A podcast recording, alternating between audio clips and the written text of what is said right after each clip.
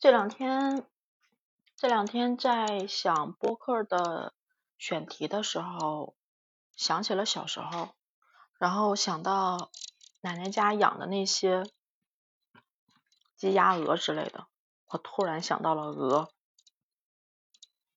小时候被大鹅追着撵着跑，就是它那个嘴会拧你，特别疼。我被拧过，可能就是因为一个是小个子小，还有一个就是他看你害怕，他就会更强势的追着你。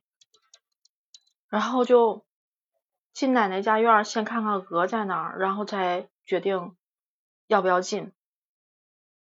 然后看看那个距离，他能不能追上我，我能不能跑到屋里，都是这种心态。每一次进院，只要有他们家大鹅，都是这样的状态，有一种备战的感觉。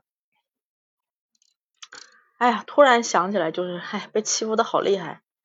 结果去年有一次跟我哥一起去吃饭，我大侄儿，我大侄儿那时候才一岁多一点啊，然后。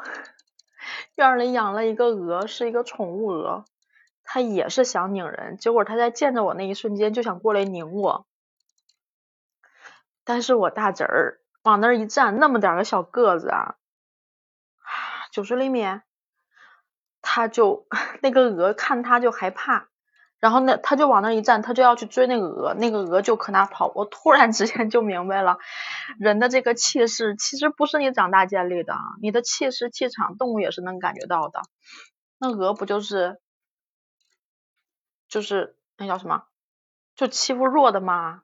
我大侄儿又就强势，他就会比较害怕啊。想想真的是，但是心里还挺爽的，就是这么小就可以给我撑腰了，挺有意思。